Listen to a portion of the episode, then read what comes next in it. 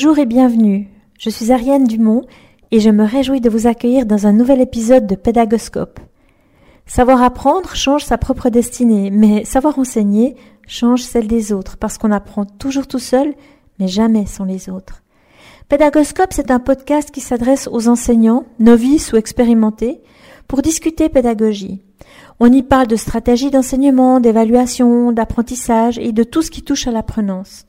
Donc, si vous cherchez à développer vos compétences en matière d'enseignement et d'apprentissage, eh bien vous êtes au bon endroit.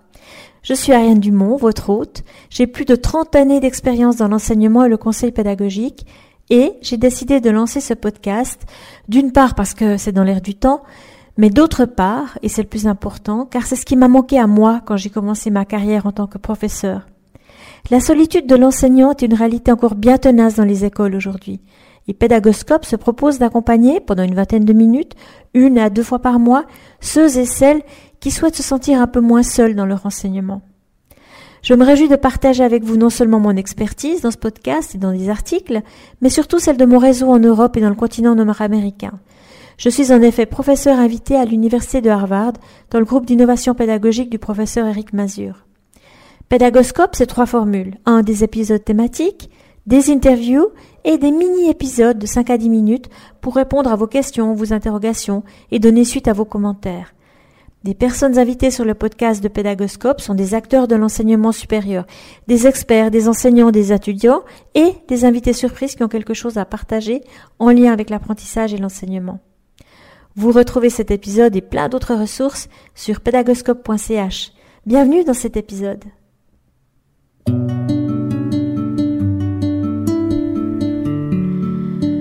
Aujourd'hui, nous accueillons Joël. Joël Cugnoni est professeur dans une haute école spécialisée en Suisse et il est euh, jeune enseignant, n'est-ce pas Joël? C'est votre deuxième année d'enseignement en 2019-2020 Ah oui, tout à fait. C'est en fait mon troisième semestre euh, à la HEIGVD euh, où j'enseigne la conception mécanique et d'autres cours de simulation par exemple. Donc c'est votre troisième semestre à la Haute École d'ingénierie et de gestion du canton de Vaud. Et comment ça s'est passé pour vous au début? Est-ce que c'était facile de tout à coup devenir prof? Bon alors, les, les, on va pas se mentir, j'ai commencé le, le, 15 août et mon premier cours commençait le 15 septembre, donc euh, un mois de préparation. Euh, donc, euh, en gros, mes premiers cours, je les ai préparés un petit peu près en temps réel. Euh, donc le, le, premier semestre s'est passé de manière, euh, bon, c'est passé très très vite, hein.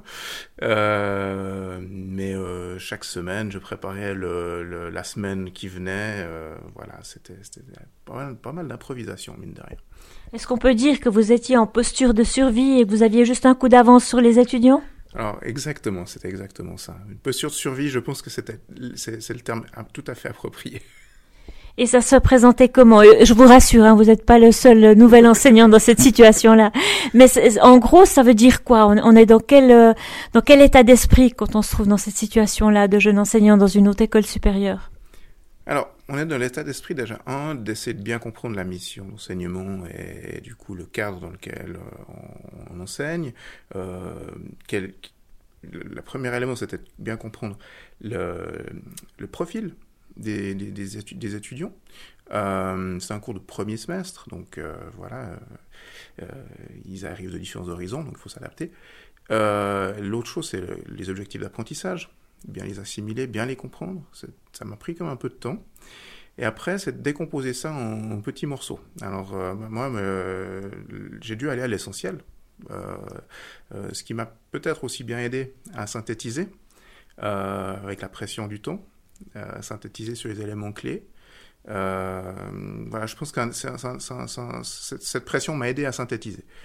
Euh, mais voilà, c'est comment dire, on est un petit peu en mode il faut, que je, trouve le contenu euh, pour mettre euh, dans cette heure-là l'activité qui va bien aller pour démontrer tel, ou tel élément théorique.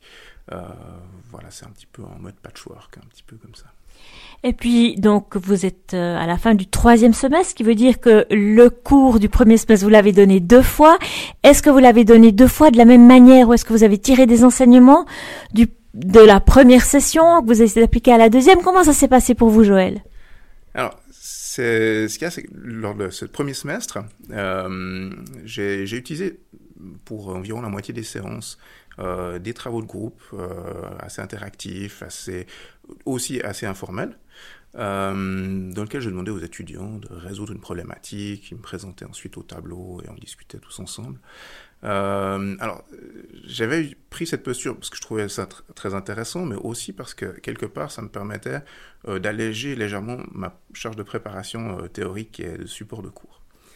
Et lors de la deuxième euh, répétition de ce cours, donc cette année, je n'étais pas tout à fait satisfait de mes supports, donc j'ai beaucoup travaillé aussi avec un de mes collègues, on a beaucoup travaillé sur euh, refaire un, support plus complet, euh, etc. Et, euh, du, et plus d'exercices écrits, classiques, on va dire. Et donc moins de travaux de groupe. Et donc moins de travaux de groupe. Et là, un petit peu à ma surprise, lors de la discussion avec les étudiants et les évaluations, j'ai remarqué que leur, en fait, j'ai remarqué assez rapidement que leur, leur, engagement dans le cours était, était, était quand même plus faible. Alors il y a un truc qui joue pas. Le premier cours, vous étiez en posture de survie, vous avez un peu plus improvisé, et vous êtes en train de me dire qu'il a mieux marché que la deuxième session où vous avez plus le temps de préparer. Comment vous expliquez ça? Alors c'est exactement, c'est exactement vrai. Euh, le deuxième cours n'a pas aussi bien marché que le premier, euh, à ma première, à ma surprise évidemment. Euh, donc, comme je l'explique, euh, je, je, pense que l'interactivité a vraiment permis euh, deux points. première chose, on a des classes qui sont assez hétérogènes. Donc ça a permis de souder les, étudiants qui ont différents, différents parcours euh, et de leur permettre de travailler en équipe et de, se sentir intégrés, d'avoir du dialogue et, aussi un contact direct avec les étudiants, ce qui leur a donné prendre une autre perception de l'enseignant que, que dans un cours plus strict et, formel avec des travaux individuels. Puis je pense l'autre l'autre élément c'est c'est l'aspect un peu créatif, c'est l'aspect motivation, de se dire ah on nous pose une problématique, on, a un challenge, on va on va essayer d'épater un peu euh, le prof aussi. Euh, voilà, je pense que c'est ces deux, deux, éléments là. Et puis euh, à l'inverse, hein, en ayant plus de contenu, formel, plus de slides pour être clair, plus d'exercices de, à faire à la maison. Je les ai peut-être un peu assommés en fait, avec plus de contenu et peut-être en diluant l'essentiel, en rajoutant beaucoup d'éléments annexes. Est-ce que dans la deuxième session, vous étiez plutôt en posture transmissive euh, si on prend l'image du, la métaphore du tandem, euh, en vous écoutant, j'ai l'impression que lors de, de, la première édition de votre cours, bah, les étudiants étaient au guidon et vous étiez à l'arrière en train de donner des indications, alors que dans la deuxième session, bah, vous avez repris les commandes, vous étiez au guidon et vous leur disiez où aller, et en fait, ils étaient passagers. Est-ce que c'est un petit peu ça? C'est exactement ça. Euh, J'étais beaucoup plus directif, euh, les, les, les, beaucoup, plus de temps où je parlais moi où ils étaient là à écouter, euh, essayant de comprendre. Et puis, euh, alors, c'est satisfaisant peut-être au niveau du professeur, parce qu'on se dit, ah oui, je leur ai parlé de beaucoup plus de détails, j'ai beaucoup plus expliqué tel ou tel point. Euh, mais en fait, avec un peu de recul, euh, c'est du temps qui, a, qui a plus assommés que, qu'autre chose, et ils n'ont pas pu appliquer et s'impliquer euh, autant. Et donc, euh, je, pense que c'est vraiment ça. C'est une posture transmissive qui, qui, fait, qui fait que, voilà, ils, ils prennent des concepts dans la figure, mais ils les intègrent pas forcément. Vous m'avez aussi dit hors micro, et permettez-moi de revenir là-dessus, que lors de la première édition, vous avez utilisé une salle dite collaborative avec un mobilier euh, sur roulette euh, de couleur, avec des, des, des chaises en, en mode euh, autonome. Euh, et puis lors de la deuxième édition, eh bien vous êtes resté dans une configuration de salle plus classique, euh, c'est-à-dire linéaire, avec des tables et des chaises fixes. Est-ce que vous pensez que ça joue un rôle dans ces façons de faire et ces façons de percevoir l'expérience d'apprentissage? Effectivement, je pense que c'est un élément essentiel pour euh, faire du travail collaboratif. Il faut un, environnement qui va avec. Euh, J'ai essayé de faire des, petits travaux de groupe euh, en salle classique. Ils étaient évidemment un petit peu redimensionnés à la baisse, mais ça n'a pas du tout collé. C'est-à-dire que les groupes n'arrivaient pas à se mettre ensemble autour d'une table, ils n'arrivaient pas à, travailler réellement efficacement. Et, euh, et au final, c'était plus un travail de groupe, c'était un travail de deux personnes dans un groupe en fait.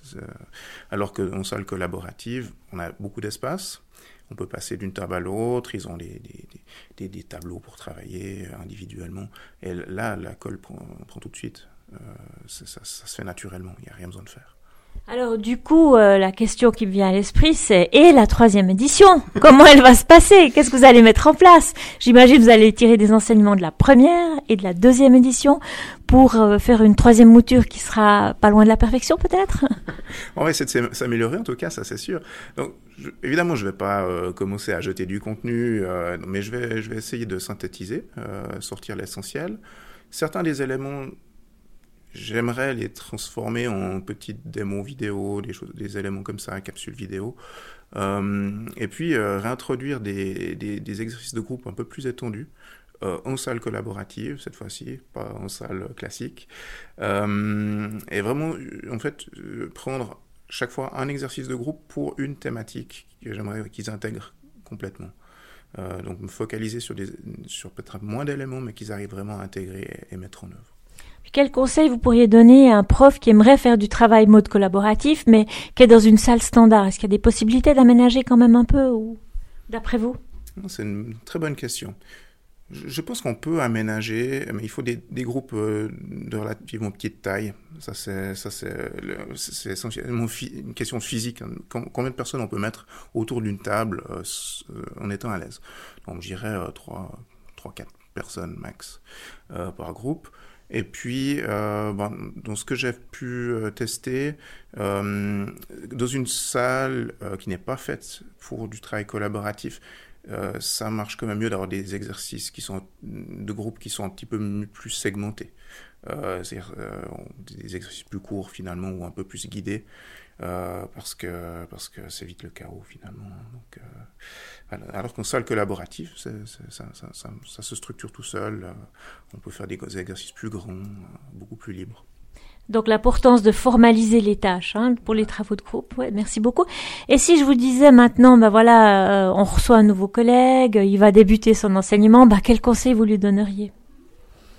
Alors, si je dois revenir en arrière, moi je pense que le, un des éléments clés, c'est de bien comprendre ce qu'on aimerait qu'il maîtrise euh, à la fin du cours, euh, et donc de pouvoir synthétiser le contenu sur un petit nombre de sujets euh, qui doivent absolument être maîtrisés.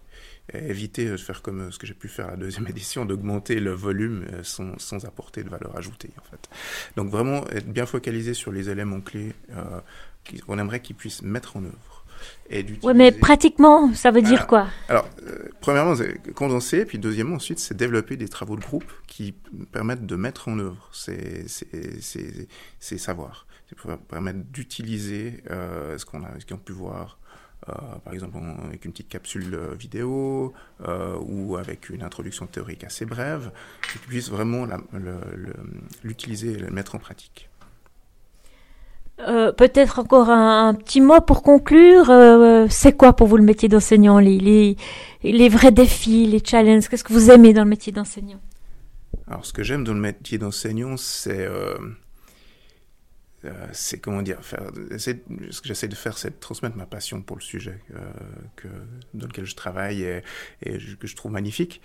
donc, ce transfert de la passion, bah, il marche avec certains étudiants et d'autres, euh, peut-être avec d'autres un peu moins, mais euh, aussi ce que j'aimerais, c'est leur donner une perspective pour leur avenir, pour leur construire, euh, la, vie qu'ils ont envie de réaliser derrière. Donc c'est un peu ça la mission, la grande mission. et puis après, au niveau, au niveau de comment, enfin comment les aider là-dedans. Ben, je pense c'est leur donner les possibilités de s'épanouir et de prendre confiance en eux. Pour moi, c'est un élément très important. Merci beaucoup Joël.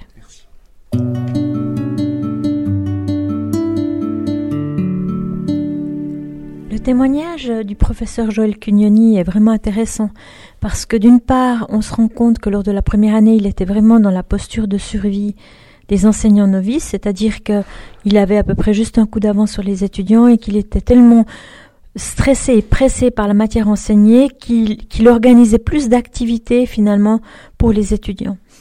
Et dans un accès de bonne conscience, il a voulu, pendant la deuxième année, mieux préparer ses cours. Et là, eh bien, il est tombé dans la posture beaucoup plus transmissive. Alors, il a mieux préparé ses cours, mais dans le fond, euh, si on prend l'image du tandem, alors que lors de la première année, il, il, mettait ses étudiants au guidon du tandem et lui, il était assis derrière pour les guider, les aider, en s'y prenant avec plus de, de temps et d'anticipation, eh bien, il est revenu à la posture dite transmissive. Et donc, euh, il, est, il a commencé à enseigner comme il avait l'habitude d'avoir lui-même été enseigné, c'est-à-dire en, plutôt en mode euh, un prof qui parle et des étudiants qui écoutent. Alors, ce qui est intéressant à relever ici, c'est la posture réflexive qui dit que, bah voilà, euh, la première année, j'ai fait comme j'ai pu, je me suis débrouillé tant bien que mal, j'ai voulu faire mieux, et in fine, c'était pas mieux. Pourquoi? Et ce pourquoi, eh bien, c'est l'accompagnement de la réflexion, c'est l'accompagnement de stratégies d'enseignement, et finalement, c'est passé du mode intuitif qui était celui du, début à un mode euh, cognitif, c'est-à-dire celui où on pense les stratégies, on les applique en bonne conscience. Merci pour votre attention.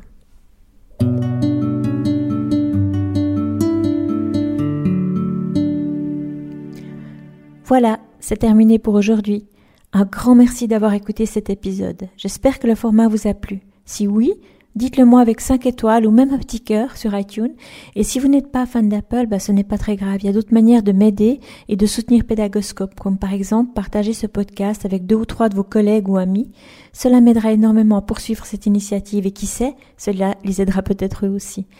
N'hésitez pas à me faire part de vos commentaires ou même à postuler pour participer à un épisode de Pédagoscope si vous le souhaitez. Merci et à très vite pour un nouvel épisode.